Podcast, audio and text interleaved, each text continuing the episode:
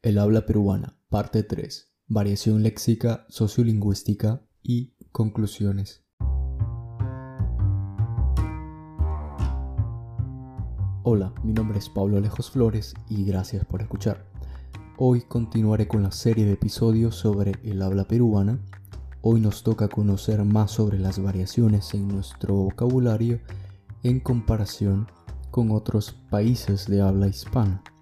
Este es el último episodio de la temporada, hay 20, y es que quiero hacer unos cambios de enfoque en el programa, pero se los comentaré al final de este episodio porque ustedes están aquí para el tema descrito en el título. Así que comencemos. Considerando las influencias de las lenguas nativas americanas, y todas las inmigraciones que se dieron no solo en Perú, sino también en varios países de Sudamérica, existen rasgos, sobre todo del quechua, en nuestro vocabulario, que en muchos casos no solo se quedaron en Perú, sino que también se expandieron por varios otros países, llegando incluso hasta España, y a otras lenguas como el inglés o el portugués. Y ahora vamos a escuchar algunos ejemplos de Em, de estas palabras que dejó el quechua en el español.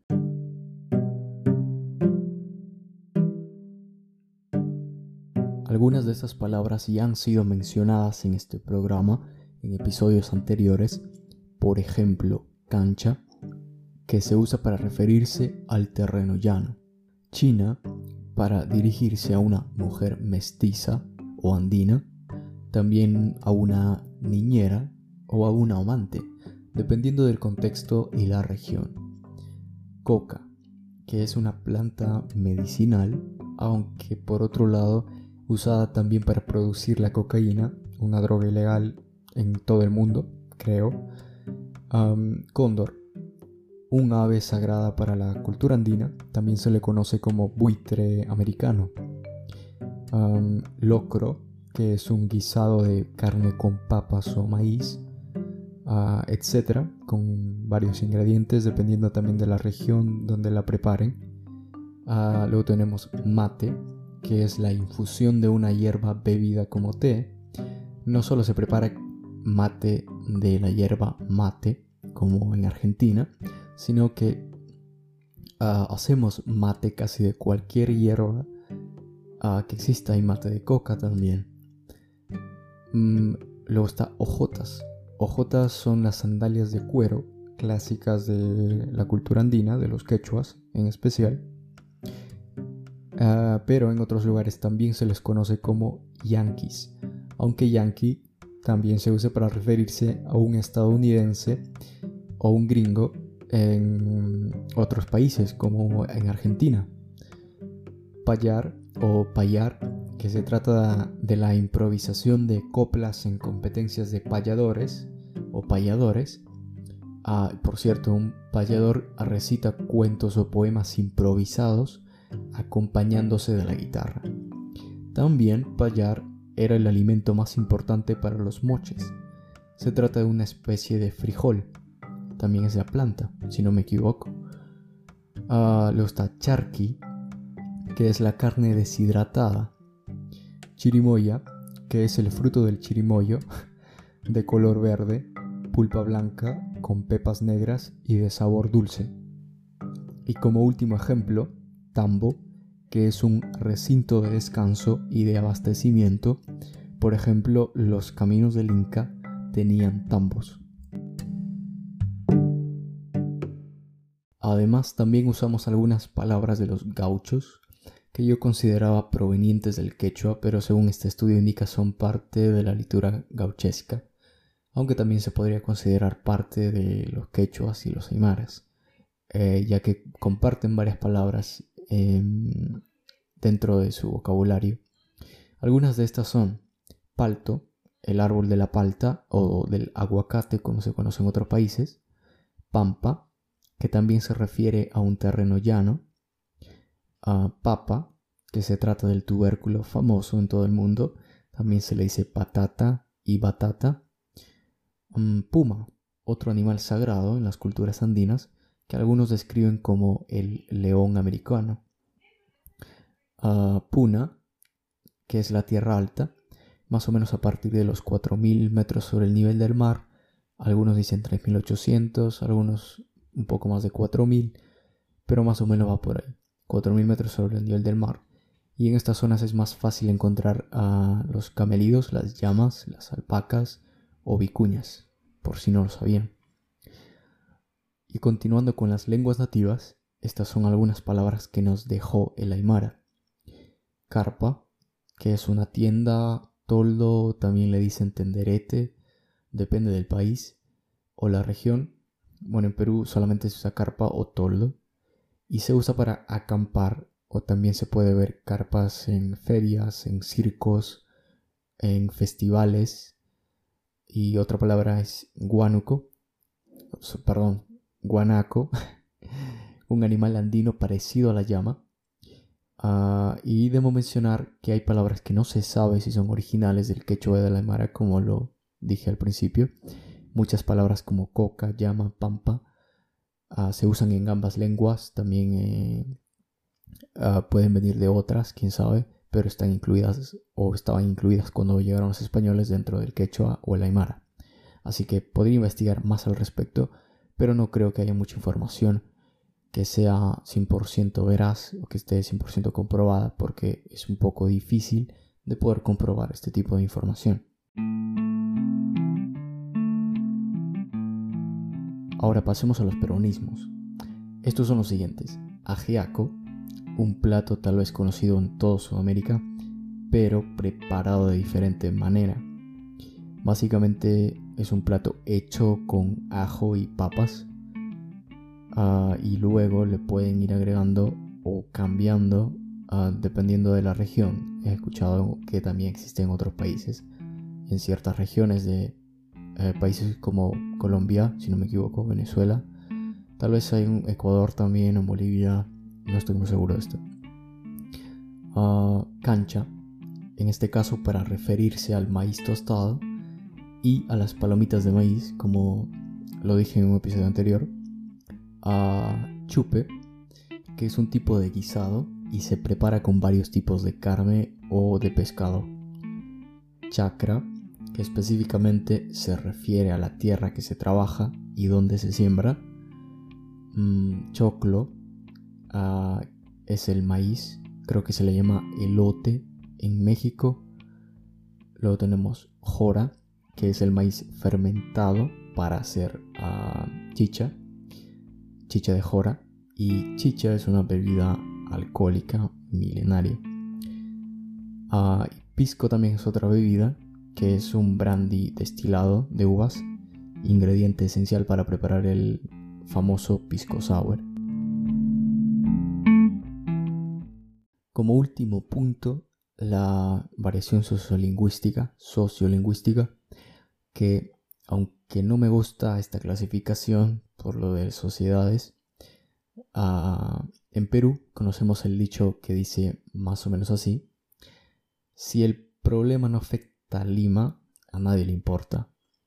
Y digo esto porque se nota en muchos casos el conflicto entre el español de Lima, autoproclamado el más neutro y el mejor, y por otro lado los migrantes nativos, provenientes de los Andes, de otras ciudades costeras y de la Amazonía también.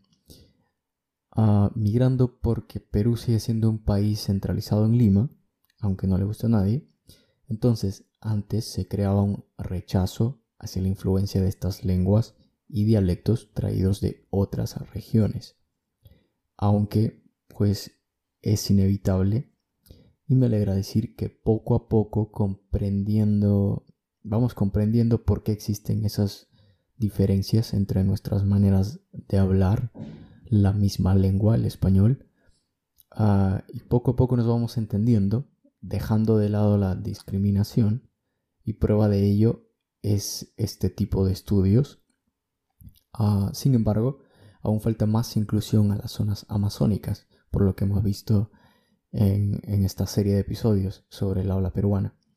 Cuando empezamos a ver lo diferente, no deberíamos rechazarlo, sino interesarnos y aprender más sobre eso. ser más empáticos.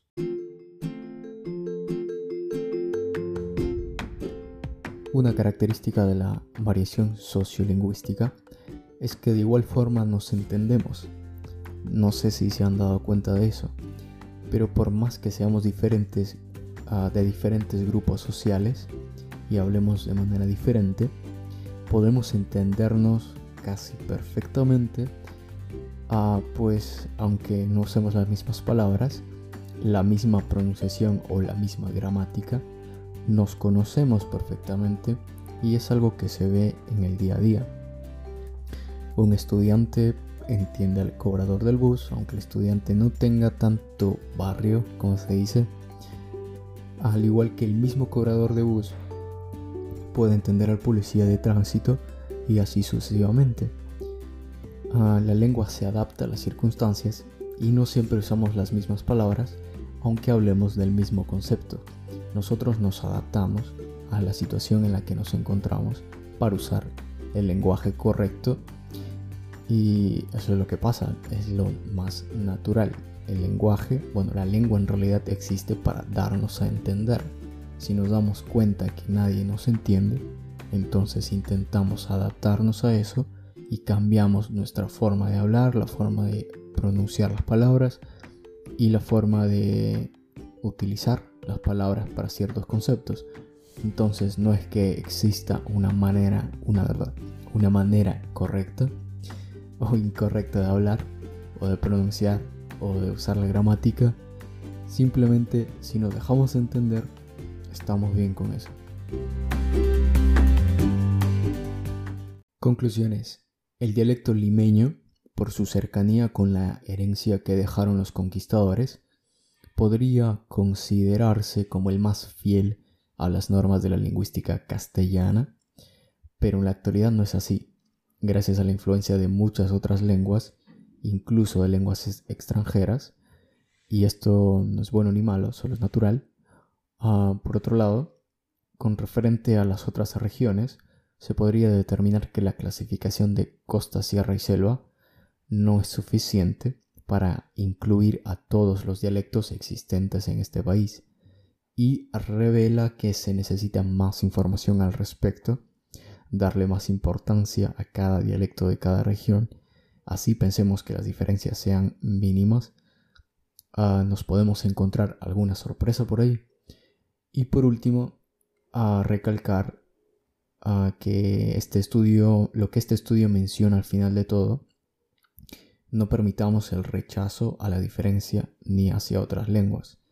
Démosle más importancia y protejamos nuestro patrimonio lingüístico y cultural, ya que una lengua trae sí o sí una cultura tras de ella.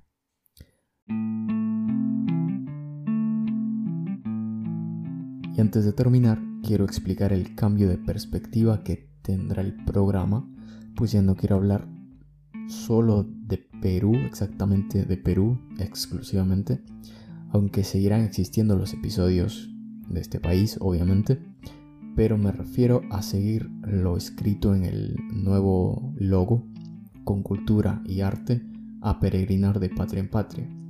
Y no me refiero a peregrinar en el sentido religioso, sino a explorar el mundo aprendiendo. Entonces, esa será, ese será el eslogan del programa a partir de ahora. Ah, y en los siguientes episodios hablaré más enfocado en cultura y arte de todo tipo. También estaba pensando en hacer episodios en otras lenguas, como en quechua, tratando, porque aún estoy aprendiendo, como en inglés o en portugués, para así llegar a más gente. Ah, pero por el momento no es algo seguro, quiero analizarlo un poco más. Ah, así que saldrá un tráiler donde les explicaré cómo será más Ah, con más detalle. Y bueno, gracias por escuchar hasta el final. Ya pasaron seis meses desde que comencé a hacer esto y he aprendido bastante, averiguando, investigando, uh, leyendo, escribiendo también para prepararme haciendo los episodios. Y espero que ustedes también hayan aprendido. Y hasta el próximo episodio. Cuídense.